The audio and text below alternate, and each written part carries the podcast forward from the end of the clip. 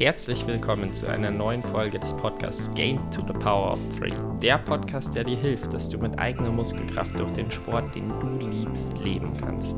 Gemeinsam mit Experten unterhalte ich mich über die drei wichtigen Themen für eine erfolgreiche Vermarktung im Profisport. Presse, Sponsoren und den Profisportler selbst. Heute gibt es eine Spezialfolge, in der ich das Tri-Battle Royal analysiere. Und auch diese Folge wird wieder präsentiert von Swisslife Select, die dich mit ganzheitlicher Finanzberatung unterstützen, damit du finanziell immer die richtigen Entscheidungen für ein selbstbestimmtes Leben triffst. Steuerberater Matussek, dessen engagierte und fachlich kompetente Mitarbeiter aus allen Bereichen des Steuer- und Finanzwesens dich in individuellen Beratungsgesprächen flexibel, transparent und insbesondere digital bei deinen Steuerfragen beraten und Schloss und Kammer, einem Tageszentrum und Hotel im Norden von München, das sich durch seine perfekte Atmosphäre für Innovation aus Tradition und Moderne auszeichnet. Herzlich willkommen. Diese Woche habe ich mal wieder keinen Gast, sondern ich habe mich entschieden, ich möchte eine Analyse zum Tri-Battle Royale machen und schauen, wie erfolgreich war denn das Tri-Battle Royale für den Sport. Was ähm, wird für den, welche Auswirkungen wird es für den Sport haben? Ähm, wie viel Reichweite ähm, wurde erzielt? Wie wurden Sponsoren präsentiert? Und ich denke, daraus können wir wirklich viel mitnehmen. Ich meine, im Grunde genommen, jeder, der den Podcast äh, mitbekommen hat, wird äh, mitbekommen haben, was das Tri-Battle Royale ist. Ich möchte es trotzdem ganz kurz erklären. Das Tri-Battle Royale war ein Battle aufgesetzt von Jan Frodeno zwischen Jan Frodeno und Lionel Sanders, in dem es darum ging, über die Langdistanz ähm, offiziell zu schauen, wer der Stärkere zwischen beiden ist. Inoffiziell hat Jan Frodeno schon sehr seine ähm, Weltbestzeit aus dem Jahre ähm, oder seine Weltbestzeit aus Rot mit 7 Stunden 35, 39 gereizt. Ähm, und das hat er am Ende auch geschafft mit einer sehr erfolgreichen Zeit von 7 Stunden 27, 53. Auch Lionel Sanders war zufrieden mit seiner Langdistanz, die zwar ein ganzes Stück langsamer war, aber ähm, mit 7 Stunden 43, 28. Aber es war die erste Langdistanz seit fünf Malen, wo er am Ende nicht gehen musste. Ähm, wichtig, glaube ich, warum das Tribattle Royal überhaupt so eine Reichweite gekriegt hat, ist das Standing der beiden Athleten. Ich bin davon überzeugt, dass es keine besseren Athleten dafür gegeben hätte. Ähm, ganz klar, Frodo ist einfach, ja, im Sport würde er als GOAT gehandelt. Olympiasieger 2008, Hawaii-Gewinner 2015, 2016, 2019, ähm, 73 Weltmeister, einfach ein extrem starker Athlet über die Jahre, extrem konstant. Und ähm, was man auch sagen muss, durch ein extrem gutes Marketing ist es der einzige Triathlet, der auch über den Sport wirklich bekannt ist. Er hat dadurch ähm, über die Jahre Kontakte zu großer Presse, was natürlich auch eine sehr, sehr wichtige Basis überhaupt für das Tri-Battle Royale war. Beim Sanders schaut es ein bisschen anders aus. Der ähm, war erfolgreicher ähm, Trackläufer in der Jugend, aber nie so ambitioniert. Und als dann Druck reingekommen ist von außen, ähm, hat es ihm nicht mehr getaugt. Deswegen ist er dann in, ähm, weil er wollte einfach nicht dazu forst sein, ähm, da, dort erfolgreich zu werden, ist er dann tatsächlich in die Drogen abgerutscht und hat aber dann wieder seinen Weg herausgefunden, ist heute erfolgreicher Triathlet, 2017 auch Zweiter auf Hawaii, mehr als 25, 70, 3 ähm, hat er gewonnen. Ähm, und für ihn ist der Lieblingsrivale und großes Vorbild ähm, Frodeno. Was man bei Sanders sagen muss, er hat, bringt auch eine enorme Reichweite mit. Ähm, circa so viel ähm, auf Instagram jetzt wie zum Beispiel Patrick Lange, ähm, ist aber gerade im internationalen Raum einfach platziert, äh, nochmal anders platziert und da ist sicher dann quasi mehr Reichweite, als jetzt zum Beispiel ein Patrick Lange noch gebracht hätte. Ähm, und auch einfach, weil Sanderson natürlich ein sehr, also dieses Battle gegen Frodeno bedeutet für ihn enorm viel und deswegen steckt er da auch sehr, sehr viel rein. Ähm, kurz zur Entstehung. Ähm, ich bin davon überzeugt, ähm, dass die Entstehung schon deutlich früher begonnen hat, als er öffentlich war. Das wäre einfach deutlich zu schnell. Ähm, am 8. Juni ähm, kam ein Video vom Frodo, dass er eine sportliche Challenge sucht. Dann am 10. Juni ähm, bedanken für die Vorschläge und dann 11. Juni schon ähm, das Battle mit dem Sanders, bis dann am 18. Juni gemeinsamer Swift Ride ausgemacht war, uns dort offiziell angekündigt war, mit neuer Webseite, alles bereits genehmigt mit der B19 und das ist sicher keine Sache von der Woche. Ähm, deswegen kann man davon ausgehen, dass der Ursprung in ähm, Miami ähm, gekommen ist. Dort hat sich ähm, Frodo Sanders, Nick Kestelein und Felix Rüdiger nach dem Rennen zusammengesetzt, weiß man aus dem Podcast von, ähm, von Markus Herbst.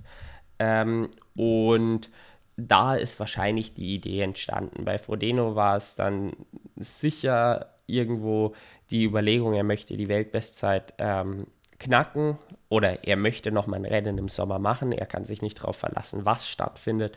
Im Juli hat es gut funktioniert und deswegen hat er sich ein Projekt gesucht, was sich daran orientiert.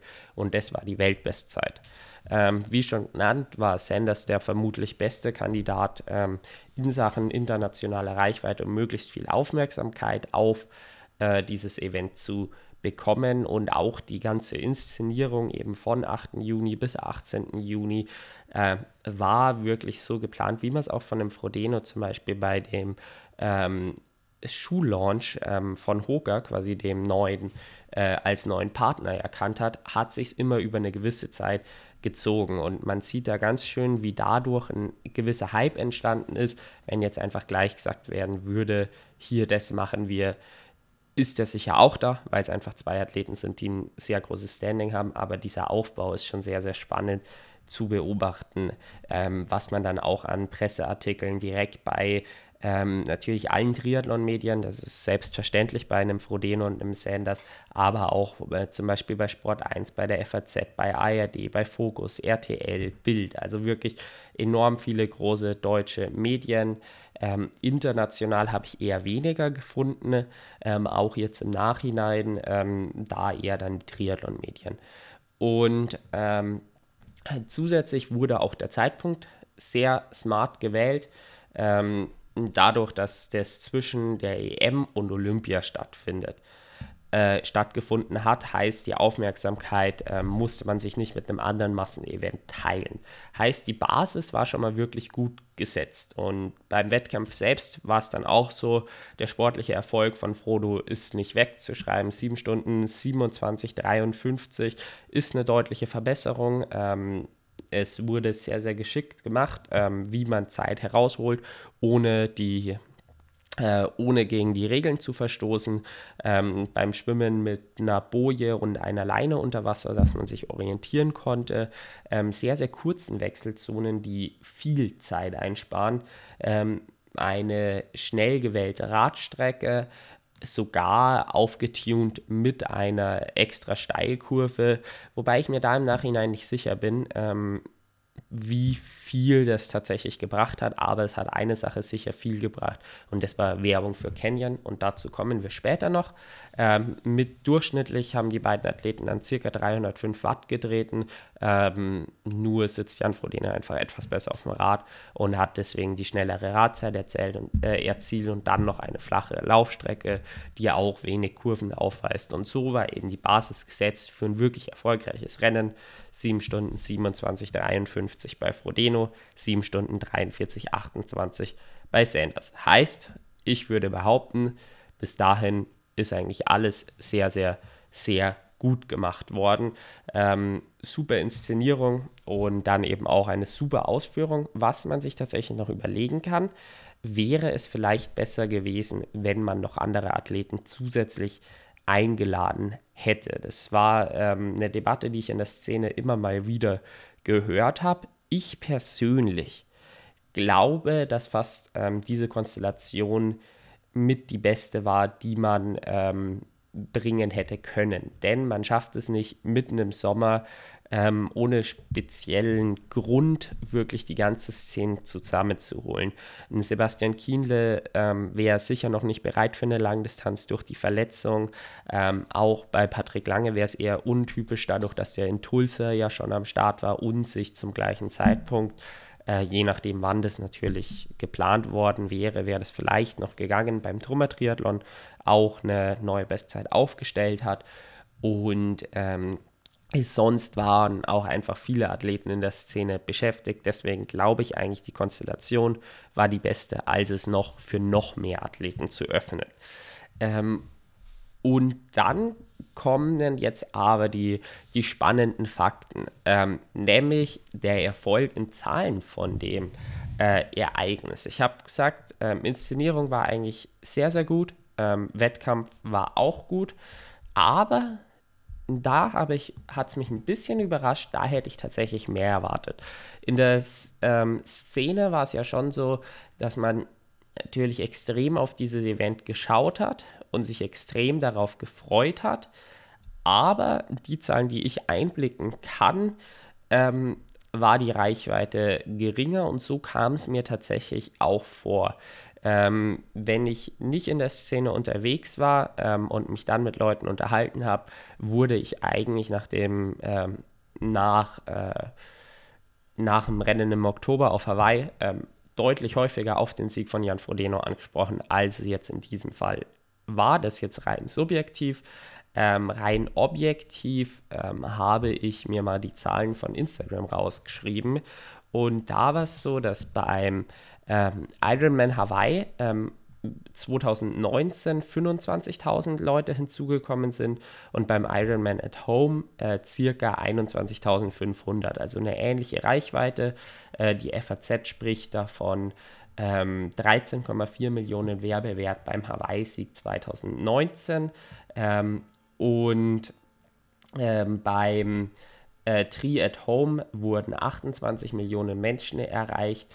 Äh, mit äh, der Livestream hat auf Facebook insgesamt 1,5 Millionen Zuschauer und 560.000 Interaktionen.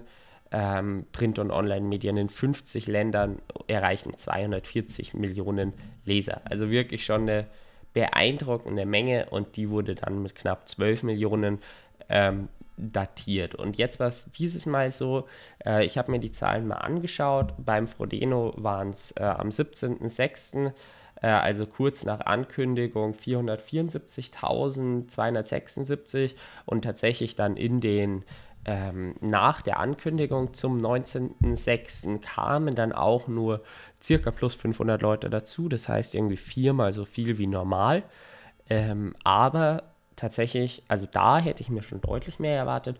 Und jetzt aber auch in der Wettkampfwoche, wenn man schaut, im Vergleich ist es zu Hawaii circa die Hälfte an Leute, die dazugekommen ist, was dazu spri äh, dafür spricht, dass deutlich weniger Leute erreicht werden. Leider habe ich keine genauen Daten, ähm, aber das sind die besten, die ich machen kann und die unterstreichen auch mein subjektives Gefühl von 13.000 Abonnenten.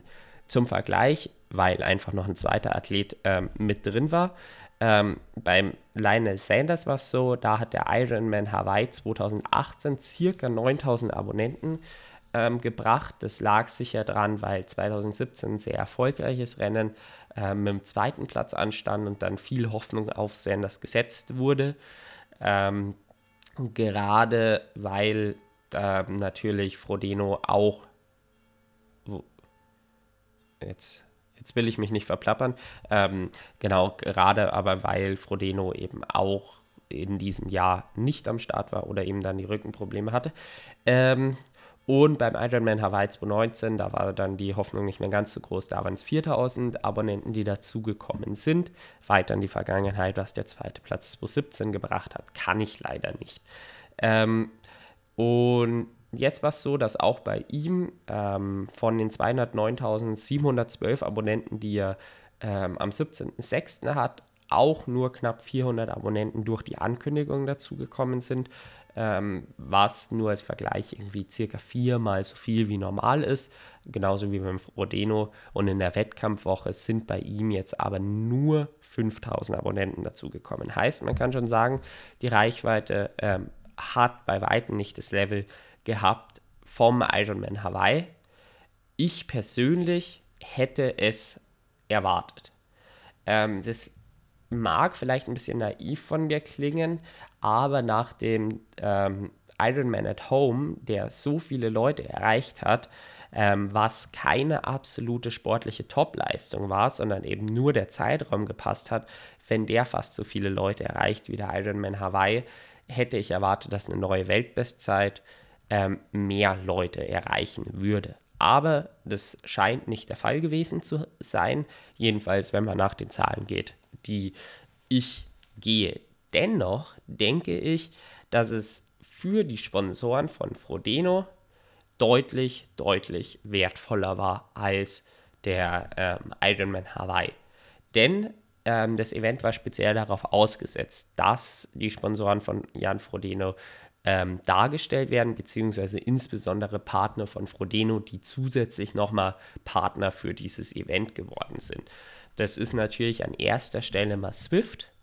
Ähm, Swift bin ich der Meinung, hat das wirklich sehr, sehr gut gemacht. Natürlich als Namenssponsor waren sie sehr, sehr, sehr präsent. Ähm, man hört den Namen immer wieder, man sieht es aber auch an den entscheidenden Stellen. In jedem Intro ist es mit drin und es schwingt einfach mit diesem Event, mit der Swift, äh, der äh, Name Swift. Was ich aber noch eine extrem gute Neuerung ähm, oder eine extrem gute Idee war, war die Live-Daten, wenn man sie schon hat von Jan Frodeno und Linus Sanders, auch als Swift Ride ähm, virtuell darzustellen, sodass Leute mitfahren können. Das hatte zwar jetzt nicht den großen Effekt, dass das wirklich Tausende von Leuten gemacht haben, aber zum Beispiel in der Sportschau im Highlight-Video wurde es erwähnt und äh, das sehen dann doch dadurch, dass es die ARD ist, wirklich viele, viele Leute. Ähm, und deswegen glaube ich, dass es für Swift ein sehr, sehr ähm, geschicktes Investment war ähm, und die ein, dafür einen sehr, sehr guten Werbewert äh, bekommen haben. Auf zweiter Ebene, die Partner waren dann Mercedes, Breitling, Canyon, Hoga und die Allianz. Mercedes auch sehr, sehr guten Job durchgehend im Livestream zu sehen, dadurch, dass sie das ähm, EQ-Auto gestellt haben, was ähm, bei Linus Sanders und ähm, Jan Frodeno direkt dahinter gefahren hat, ist und die Zeit angezeigt hat. Deswegen war wirklich eine enorme Präsenz da und auch die haben ähm, immer wieder Werbung an der Strecke gehabt ähm, und war sicher auch eben was, was häufig erwähnt wurde, aber eben nicht wie ein Namenssponsor wirklich durchgehend mitschwimmen, aber das war natürlich dann auch günstiger für, oder was heißt natürlich, ich habe keine Einblicke, aber ziemlich sicher deutlich günstiger für Mercedes.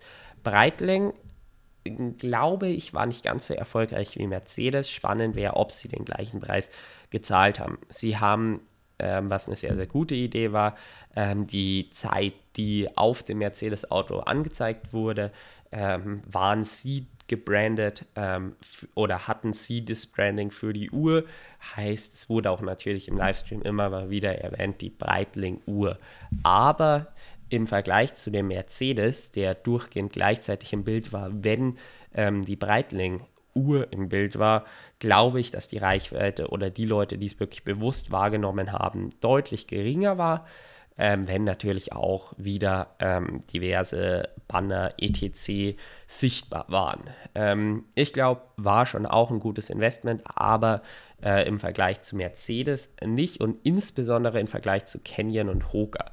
Canyon und Hoka waren meiner Meinung nach absolut omnipräsent, wenn es in den jeweiligen Disziplinen war. Bei Canyon natürlich sogar das Rad beider Athleten, was sehr, sehr wertvoll war, ähm, wo man dann natürlich auch im Vorhinein, das ist aber nur in der Triathlon-Szene, aber nur in der Triathlon-Szene sind auch die Kunden von den wirklich teuren Rädern von Canyon.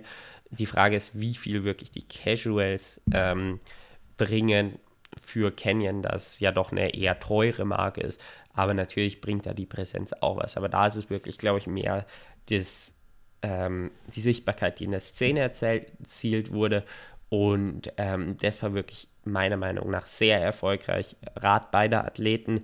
Ähm, zusätzlich die Canyon Corner, die wirklich, wirklich häufig angesprochen wurde, weil es einfach eine absolute Neuerung war und ein absolutes Highlight. Ähm, und auf der Radstrecke eben eine Omnipräsenz, ähnlich was bei Hoka, wo dann auch auf der Laufstrecke diverse ähm, Banner und ähm, ja, aufgepumpte Werbe, äh, Werbefiguren an, an der Strecke waren. Ähm, also Hoka war eben dann auch sehr, sehr, sehr präsent auf der Laufstrecke, hat man hat, denke ich mal, da auch ein sehr, sehr gutes Investment gemacht. Wo ich aber nicht so überzeugt bin, beziehungsweise tatsächlich überrascht war, als ich im Nachhinein mir das jetzt alles zusammengeschrieben habe, dass Allianz auch das Event gesponsert hat. Für mich fast nicht sichtbar. Ich habe dann natürlich noch meinen Livestream nachgeschaut und natürlich hatten sie Banner, natürlich äh, waren sie immer mal wieder präsent, aber ich habe nie irgendeinen Moderator darüber hören, äh, sprechen hören. Ich habe auch die ganzen Einblendungen und, äh, und Videos, die zwischendurch gekommen sind. Da waren ja zum Beispiel auch, war äh, von Canyon verschiedene Leute da, waren von Hoka verschiedene Menschen da. Ähm, und es wurde halt auch über das Equipment speziell in Einblendungen gesprochen. Und da war auch bei der Allianz einfach nichts. Heißt, wenn die den gleichen Preis wie Canyon, Hoka, Breitling, Mercedes gezahlt haben, glaube ich, dass der Werbeäquivalenzwert deutlich geringer ist. Die Frage ist, wie viel, ähm, wie viel Wert für die Allianz tatsächlich die reine Sichtbarkeit hat oder ob es nicht die primäre Connection mit Jan Frodeno ist. Die Frage ist, bringt dann das Event zusätzlich noch was. Also ich glaube, bei äh, Allianz war das Investment nicht so stark und ähnlich ging es mir tatsächlich auch bei SAP. Ich habe bei SAP gesehen, ähm, oder SAP war nochmal ein kleinerer Partner auf gleicher Ebene mit dem Allgäu. Ähm, deswegen glaube ich, dass da nicht enorm viel Geld geflossen ist, beziehungsweise sicher ist Geld geflossen, aber äh, nochmal kleinere Beträge. Dennoch glaube ich, es wäre einfach eine extrem gute Möglichkeit gewesen, die ganzen Daten, die man hatte, dort auch ein ordentliches Branding von SAP hinzumachen, beziehungsweise im Livestream zu erwähnen. Gerade diese Hochrechnungen sind ja Dinge, wodurch sich SAP dann auszeichnet. Ähm, und da hätte es sich doch schwer angeboten, eine SAP zu erwähnen. Vielleicht war das auch eine Idee vom Team von Jan Frodeno, ähm, wo äh, wo sie gerne mehr Geld gesehen hätten, weil ich glaube, dass es wirklich eine interessante Platzierung gewesen wäre ähm, und eine interessante Einbindung, die auch im Vorhinein wirklich stark erwähnt wurde. Aber während dem Event habe ich von SAP wirklich ziemlich wenig gesehen. Ähm, wären die Hintergründe wirklich interessant? Äh, kann ich natürlich nicht einblicken. Für mich war es aber ähm, ähnlich, also vielleicht nicht ganz so extrem wie bei der Allianz, wobei SAP dann keine, keine Banner-Sponsoren zum Beispiel waren. Deswegen war es vielleicht sogar auf einem ähnlichen Niveau von der Allianz. Für mich eher ein Flop und hätte man meiner Meinung nach deutlich besser einbinden können. Ähm, gut, Allgäu, da weiß ich nicht, was an Geld geflossen ist. Da habe ich überhaupt keine Ahnung. Ich weiß, dass es ähm, sicher international, gerade im Vorhinein, ähm, schon häufig erwähnt wurde, wie schön denn das Allgäu ist und dass das, das per, die perfekte Werbung dafür ist. Vielleicht hätte es noch ein bisschen mehr hergemacht, wenn das Wetter einfach gut gewesen wäre. Ähm, aber ähm, beim Allgäu, da kann ich kein Feedback abgeben, weil ich mir einfach nicht sicher bin, was da an Geld geflossen ist. Ähm, ich glaube einfach, die Möglichkeit überhaupt für Jan Frodeno ähm, und Lionel Sanders das Event dort durchzuführen, war das aller Allerwichtigste. Und wie ihr jetzt aber merkt, ähm, ich spreche fast die ganze Zeit nur über Jan Frodeno. Und das muss man wirklich sagen, war sicher der Plan von Jan Frodeno, aber hat auch sehr, sehr, sehr gut funktioniert, dass bei dem Event dann Jan Frodeno der, das absolute Highlight ist. Die Frage ist, wie es wäre, wenn der Ausgang von dem Rennen anders gewesen wäre. Man sieht es auch an den Sponsoren, die mit eingebracht sind. Das sind alles Sponsoren von Jan Frodeno, natürlich mit der Überschneidung von Swift und Canyon, die auch ähm, den Lionel Sanders Sponsoren. Ähm, was denke ich über die klassischen Sponsoren der Athleten, ähm, wie gut die dargestellt worden äh, sind? Ich glaube, bei den klassischen Sponsoren der Athleten, die jetzt nicht speziell ähm, nochmal extra gezahlt wurden, um, um dargestellt zu werden, hat dieses Event einen deutlich, deutlich geringeren Effekt als, ähm, als zum Beispiel ein Ironman Hawaii. Das Spannende wäre aber eher der Vergleich zum Ironman Frankfurt, wie viel dieser gebracht hat. Und da habe ich leider auch keine Zahlen ähm, herausfinden können. Ähm, denn das ist ja eigentlich die, die Vergleichbarkeit, die man setzen muss, weil es ein Sommerrennen ist. Ich glaube, dass trotzdem die Sponsoren nicht ganz so herausgekommen sind, wie sie sonst bei einem Rennen herausgekommen äh, wären im Vergleich zum Ironman Hawaii. Auf jeden Fall nicht, weil einfach eine größere Reichweite beim Ironman Hawaii da war. Aber ähm, ich glaube trotzdem, dass ähm, Swift, Mercedes, Breitling, Canyon, Hook und Hooker, ähm, Allianz und SAP lasse ich bewusst raus, ähm, die Sponsoren etwas überschattet haben. Ähm, Lionel Sanders, glaube ich, hat sich werbetechnisch auch etwas mehr erhofft, wobei ich persönlich glaube, dass der vom Typ her nicht der ist, der das aus irgendeiner Art ähm, von Überzeugung für die Werbung und diese Möglichkeit gesehen habe, sondern bei ihm einfach wirklich das sportliche Ziel war. Und natürlich hat er sich gedacht, okay, das ist ein cooles Event und äh, es würde einiges bringen. Aber ich glaube, der Fokus war ein anderer. Ähm, und das, das leitet mich jetzt aber auch über zum Livestream, ähm, der meiner Meinung nach sehr, sehr gut und sehr, sehr professionell gemacht wurde. Meiner Meinung nach das Beste, was bisher im Sport ähm, dargestellt wurde. Ähm, an zweiter Stelle würde ich Daytona setzen. Es waren meiner Meinung nach viele Ähnlichkeiten zu Daytona. Zudem auch einfach die Kamera, die Übertragung, ähm, professionelle ähm, Moderatoren war alles gegeben ähm, in Daytona und in, in, beim Tri-Battle Royale.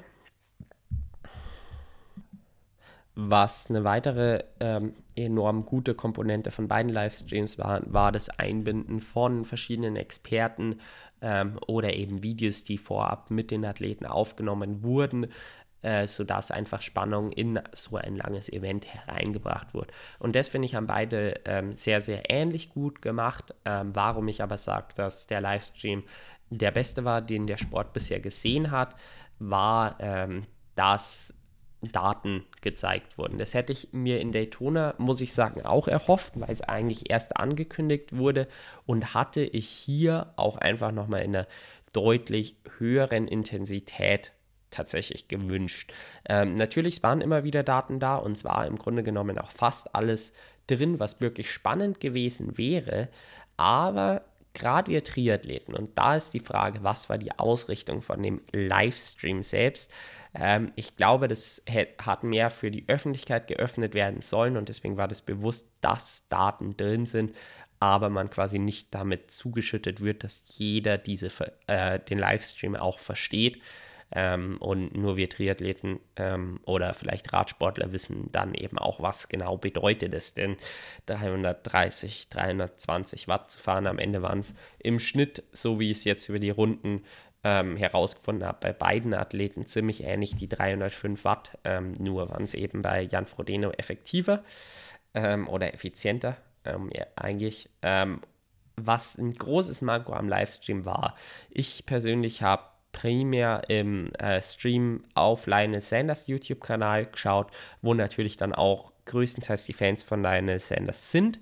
Ähm, dort hat man schon sehr gemerkt, dass mehr Bildmaterial von Lionel Sanders gewünscht gewesen wäre.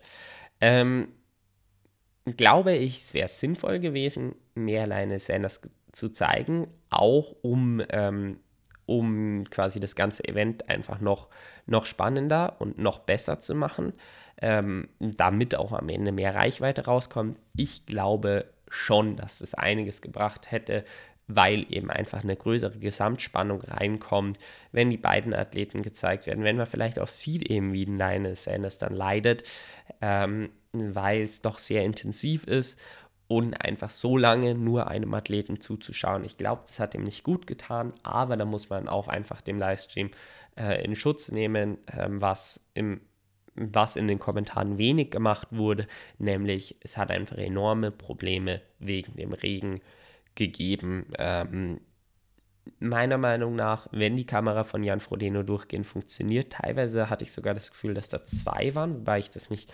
hundertprozentig bestätigen kann, wäre es schon auch mal eine Option gewesen, in irgendeinem Experteninterview oder Einblendung nach hinten zum Sanders zu fahren, um den einfach mal eine gewisse Zeit zu zeigen. Ich finde, das hätte man machen können und glaube ich auch, hätte das gesamte Event aufgewertet. Äh, Zusätzlich ging es mir so bei den Zahlen. Wie gesagt, ich persönlich hätte mir mehr gewünscht. Ob es aber insgesamt sinnvoll gewesen wäre, weiß ich nicht. Wären aber noch mehr Hochrechnungen gewesen. Das ist die Expertise von SAP. Eine Hochrechnung wäre zum Beispiel extrem spannend gewesen, ähm, wann Sanders denn auf Frodo aufschließen würde, beziehungsweise wie viel Watt er treten müsste, um, ähm, um Jan Frodeno bei einer bestimmten Stelle einzuholen. Solche Hochrechnungen wären vielleicht noch extrem spannend gewesen und hätten ähm, das noch zusätzlich aufgewertet, ähm, zusätzlich vielleicht auch Richtung Ende, wo ja auch auf den Weltrekord hochgerechnet wurde, da zu schauen, wenn quasi Lionel Sanders weiter diese Pace läuft, die er gerade läuft, schafft er es dann. Ähm, denn in dem Livestream wurde einfach hochgerechnet, äh, oder wurde es eben anders hochgerechnet, dass nicht mit eingerechnet wurde, wie viel, ähm, also quasi, dass der aktuelle Zeitabstand ähm, zum Rekord eingerechnet wurde und nicht der am Ende. Ähm, fuck, nee. Aber ich glaube, generell kann man über den Livestream sagen, war das Beste, was der Sport bisher gesehen hat. Und ich meine, es war einfach ein Two-Man-Event, wo natürlich enorm viel mehr dahinter stand. Aber es ist halt auch was anderes, wenn der komplette Wettkampf darüber organisiert werden muss und die Darstellung auch. Es ist ein enormer organisatorischer Aufwand und es ist im Grunde genommen das erste Mal äh, auf diesem Level für Jan Frodeno. Ähm, deswegen muss ich da wirklich sagen, Props an Jan Frodeno und Team, die das wirklich enorm, enorm gut gemacht haben. Ähm, und ich bin der vollen Überzeugung, dass das eine enorm positive Auswirkung für den Sport hat. Ähm, am Ende möchte ich jetzt noch kurz auf eigentlich eine sehr, sehr coole Idee äh, kommen, wie ich finde, nämlich ähm, wurde auch so ein bisschen die Blockchain gepusht, nämlich äh, gab es mit allen Daten von diesem Event ähm, sowie einem Finishline-Video von Jan Frodeno embedded für immer in die Blockchain ein NFT, ähm, was so viel bedeutet wie ein online in der Blockchain für immer gespeichertes ähm, Dokument mit allen Daten, was aber eben geschützt ist. Und das ist äh, zu versteigern. Aber ich habe mal auf die Versteigerungsseite geschaut viel Interesse war da nicht. Zusätzlich auch der Preis sehr, sehr hoch mit 3 Ethereum angesetzt wurde als günstigster Preis. Zum Zeitpunkt, wo ich nachgeschaut habe, vor zwei Tagen war das noch nicht erreicht, aber ähm, die Abstimmung geht auch einfach noch darüber hinaus. Ähm, also die, die Versteigerung geht auch noch darüber hinaus, wie es jetzt bisher der Fall war. Also quasi, es waren noch Jetzt sind es noch drei oder vier Tage Zeit und häufig ist es ja bei Versteigerungen so, dass ganz am Ende dann wirklich erst die Bets kommen. Ähm, da bin ich mal gespannt, ob, ob dieser Preis noch ge, äh, geknackt wird. Ich finde es aber eigentlich auf jeden Fall eine ganz coole Idee, um die äh, ja, Block, Blockchain zu nutz, nutzen und sicher auch mit der Reichweite indirekt etwas zu pushen. Aber ähm, es hat bei weitem nicht so viel Reichweite erlangt, wie ich erwartet hätte.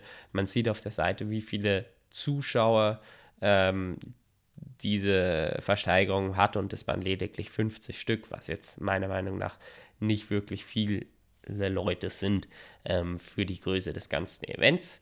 Ähm, aber, und jetzt möchte ich so ein bisschen zum Abschlussreview kommen, bin ich der Überzeugung, dass es ein enorm gutes Event war, enorm gut organisiert und ich habe einige Kritikpunkte angebracht ähm, beziehungsweise einige Dinge, die mir einfach aufgefallen sind, erwähnt, ähm, wie das teilweise Sponsoren nicht so gut erwähnt worden sind, wie sie vielleicht erwähnt werden hätten können. Ähm, oder eben auch, dass im Livestream einfach ein großes Manko war, wie wenig Lionel Sanders gezeigt wurde. Ähm, wie auch immer, ich bin der festen Überzeugung, das war eine der besten Sachen, die für den Sport hätte passieren können. Es ist richtig schön zu beobachten, was aktuell im Triathlon vorangeht. Zum einen mit der PTO, die zum Beispiel ja mit Daytona einen absoluten Hit gelandet hat, mit viermal so vielen Touchpoints wie der Ironman Hawaii. Ähm, und dass nicht jedes Event wirklich so eine enorme Reichweite erlangen kann ist in Ordnung, es sind jetzt auch einfach viel mehr andere sportliche Events als ähm, beim Triathlon at Home und ich glaube, das habe ich persönlich ein bisschen äh, unterschätzt, weil meine Erwartungshaltung doch war, dass damit mehr Leute erreicht werden als mit dem ähm, Tri at Home. Und dennoch, weil die Qualität einfach so enorm gut war, weil Daten mit drin waren, ähm, eine super gute Aufbereitung des Livestreams, Top-Kommentatoren, ähm, das ist einfach was, was der Sport noch nicht wirklich gesehen hat. Und das ist eine sehr, sehr schöne Entwicklung, die man aktuell im Sport beobachten kann, gerade mit der PTO, die davon auch schon viel gemacht hat ähm, aber sicher auch nochmal die ein oder andere Inspiration gefunden hat. Und nun, wenn man eben zwei treibende Kräfte, einmal irgendwo das Pack um Jan Frodeno und einmal äh, die PTO, beziehungsweise die dann auch sicher Hand in Hand irgendwo arbeiten, äh, hat, glaube ich, sind es schon Auswirkungen für den Sport, die wirklich ein großes Potenzial bieten und ähm, den Sport wachsen lassen. Das heißt, ich bin wirklich gespannt. Äh, letzte Folge war ja tatsächlich auch mit Zibi Schlufzig ähm, über die PTO und die Entwicklung des Sports, äh, welche Entwicklung wir in den letzten Jahren sehen, äh, in den nächsten Jahren sehen werden. Und ich glaube, da können wir extrem dankbar äh, sein, aktuell so jemanden wie Jan Frodeno zu haben, der das aktivst vorantreibt ähm, eine Bekanntheit über der Szene hinaus für den Triathlon darzustellen und die PTO, die damit jetzt gerade am Beginnen ist und auch schon wirklich erste richtig, richtig erfolgreiche ähm, ja, Events äh, organisiert hat und da sicher auch noch viel in der Zukunft kommt, solange das Backing vom Investor eben langfristig tatsächlich gegeben ist.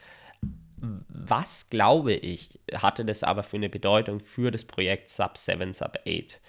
Ich glaube, dass äh, durch dieses Projekt hat ähm, Projekt Sub 7, Sub 8 weiter an, ähm, an Wirkung verloren. Ähm, es war insgesamt einfach schon eine große Skepsis in der Szene. Ähm, erstens sehr viel Zeit, die man einsparen hat müssen, heißt, man hat zu wirklich drastischen Maßnahmen oder muss zu drastischen Na Maßnahmen greifen, um wirklich einfach den Windschattenvorteil voll auszunutzen. Und ich glaube, das ist einfach nicht interessant für den Zuschauer. Ich meine, man kann es natürlich ganz extrem machen und einen LKW oder ähnliches wirklich vorne wegfahren lassen. Ähm, aber mein, ich glaube, das wollen sie im Event auch nicht, sondern dann sollen es wieder Menschen sein. Und deswegen ist es so, du weißt nicht genau, was in diesem Event passieren wird. Und dieses Event war einfach wirklich straightforward. Es wurden alle Maßnahmen getroffen, um eine wirklich schnelle Zeit hinzubekommen mit kleiner Wechselzone, etc., was ich vorher alles erwähnt habe. Und damit wurde auch ein Weltrekord aufgestellt. Aber es war straightforward, es war kein Windschatten, jeder hat es verstanden und ich glaube, das ist das Wichtige für den Erfolg von so einem Event. Und sogar der Erfolg ähm, war ja eben vielleicht nicht ganz so groß wie im Vorhinein erwartet. Ähm, zusätzlich wurde das Event enorm früh angekündigt, ist einfach noch eine lange Zeit und quasi diesen Ankündigungshype, den ähm, jetzt das Event um Jan Frodeno ähm, bekommen hat, äh, drei Wochen circa vor dem Event, den hat einfach das Projekt schon vor, ja, vor einigen Monaten bekommen und sind einfach jetzt immer noch mehr als ein Jahr, bis dieses Event im Frühjahr stattfinden soll. Ähm, deswegen glaube ich, dass ähm, das Tri Battle Royale dem insgesamt geschadet hat, weil er einfach auch so eine gute Zeit aufgestellt wurde. Und es muss schon wirklich viel mein bei einem Sub 7, Sub 8 Projekt tatsächlich noch passieren, dass äh, dieses eine, einen ähnlichen Erfolg hat wie das Tree Battle Royale und daran glaube ich persönlich nicht. Also ich glaube, dafür hat es eine negative Auswirkung, das Event ähm, des Tree Battle Royale. Ich glaube, für den Sport hat es eine extrem gute ähm, eine extrem gute Auswirkung, gerade in Verbindung mit der PTO. Ähm, ich glaube, es gab einfach noch gewisse Kritikpunkte, beziehungsweise ähm, die Reichweite war nicht so hoch, wie sie geplant war. Insgesamt ein hammercooles Event und äh, das war es jetzt auch mit dem Podcast. Ich hoffe, euch hat es gefallen. Ähm, 40 Minuten jetzt einfach, dass ich selbst komplett in das Mikrofon rede. Äh, war selber auch extrem anstrengend. Ich bin einfach mal gespannt auf euer Feedback. Ähm, weil das ja doch einfach ein Event war, was in der Szene einfach sehr, sehr spannend war und ich deswegen speziell was dazu machen wollte. Und ähm, jetzt würde es mich einfach mal interessieren, gefällt euch so eine Art von Content, wie ich es jetzt mache, wirklich mal ein Event analysieren, warum das erfolgreich wird, wie erfolgreich das ist, ähm, wenn eben so ein Highlight ansteht? Oder sagt ihr lieber, nee, bleibt beim Interviewformat 40 Minuten, dir allein zu hören, ist anstrengend, könnte ich absolut nachvollziehen. Ähm, für mich ist es zum Sprechen gerade selber auch extrem anstrengend. Ich habe sogar eine Pause zwischendrin gemacht, dass ich nicht einen kompletten Stuss rede.